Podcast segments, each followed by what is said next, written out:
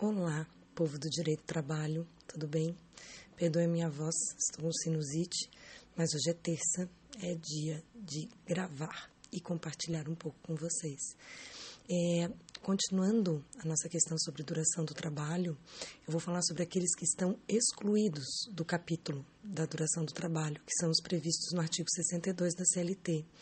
Tradicionalmente, nós temos já o que exerce a função de confiança, o cargo de confiança, isso significa que é aquele chamado gerente ou qualquer outra denominação que tenha uma função de gestão.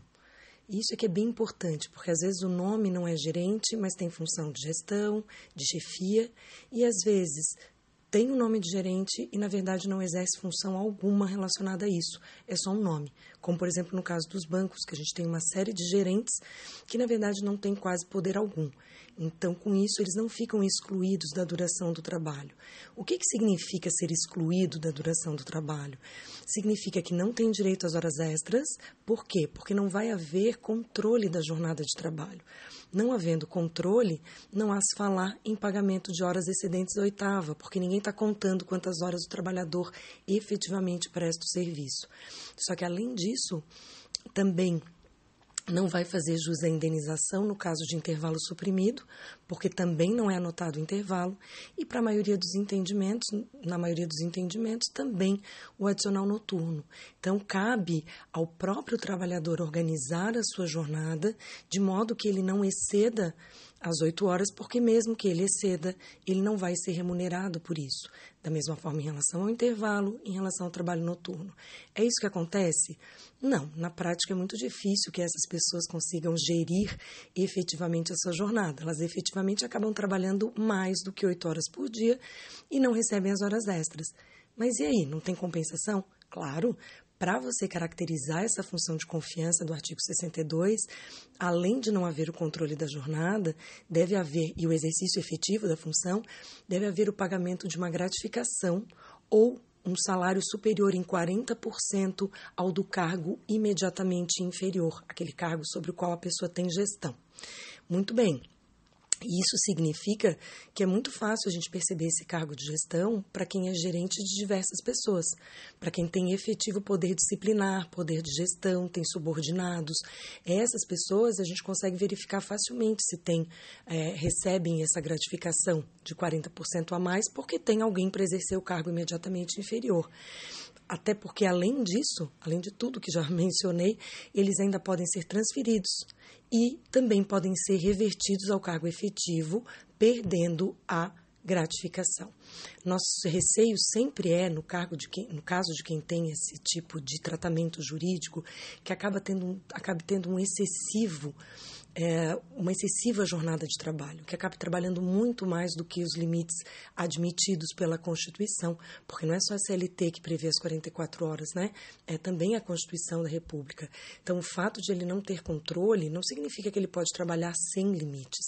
Algum limite deve ser imposto, embora a gente não tenha exatamente essa previsão, porque ele tem o direito ao descanso, como todo mundo tem. Essa gratificação, inclusive, o que se diz na doutrina é que ela não serve para remunerar as horas trabalhadas além da oitava, ela serve para remunerar o aumento de responsabilidade que a pessoa tem a partir do momento em que ela é promovida, porque normalmente é isso. Você exerce uma função, você é promovido para gerente ou qualquer nome que se dê e passa a receber essa gratificação. O que na prática se tem sempre que fazer é aplicar o chamado princípio da primazia da realidade, que o Plá Rodrigues já mencionava, que a gente sempre desenvolve. Pelo princípio da, da primazia da realidade, não importa a nomenclatura do cargo, o que importa é que efetivamente exerça a função. Para aqueles que não têm subordinados, nós temos que verificar se ele tem mais responsabilidade.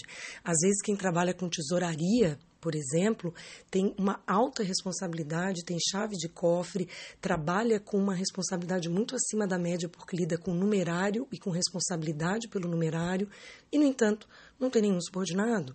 Às vezes o gerente financeiro é gerente de si mesmo, ele cuida de toda a parte financeira e tem uma alta responsabilidade, um alto salário. O problema, nesses casos, é com quem que se faz a comparação. Se você não tem alguém imediatamente superior, não há como se dizer exatamente que ele recebe uma gratificação ou um salário superior em 40%. Eu acho que o mais fácil sempre é pagar uma gratificação efetiva para quem recebe, para quem tem esse cargo de gerente. Paga o piso da categoria para uma função assemelhada e a gratificação de 40% para ficar claro que existe essa responsabilidade. Isso também deve estar previsto, deve ser feita uma alteração contratual para que se caracterize. Então, nós temos como requisitos o cargo efetivo com responsabilidade efetiva e a gratificação de 40% ou o salário 40% a mais. Nesses casos, então, não vai haver o controle de jornada e ele não tem direitos como o adicional noturno, como o intervalo entre a jornada se for suprimido, mas a ideia é que ele, com esse aumento de responsabilidade, também consiga organizar a sua jornada.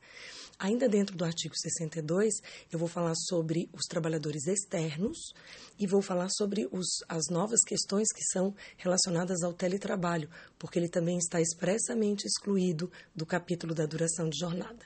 Mas eu vou deixar isso para falar no próximo áudio. Eu vou fazer mais um áudio essa semana, porque eu acho importante não ter um intervalo muito grande entre os dois, mas eu não quero que esse fique muito comprido, porque eu não quero cansar vocês, porque a ideia realmente é de fazer drops. Normalmente eu indico um filme para assistirem, mas excepcionalmente eu vou fazer um jabá. Vou indicar o livro Reforma Trabalhista, escrito pelos juízes da Matra 12, juízes do trabalho. Eu escrevo o capítulo 611A, 611B da CLT, e foi um livro escrito por muitos juízes do trabalho que compõem a Matra 12, a Justiça do Trabalho do TRT da 12ª Região. Nós fizemos com muito carinho, estudamos muito para isso e saiu a segunda edição. A primeira edição foi esgotada para nossa felicidade e a segunda edição recém saiu pela LTR. Então, recomendo a leitura, ficarei muito feliz se puderem comentar, inclusive, sobre isso, tá bem?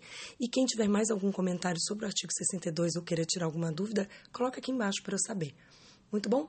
Muito bem, então muito obrigada, gente. Até a próxima. Obrigada por me ouvirem.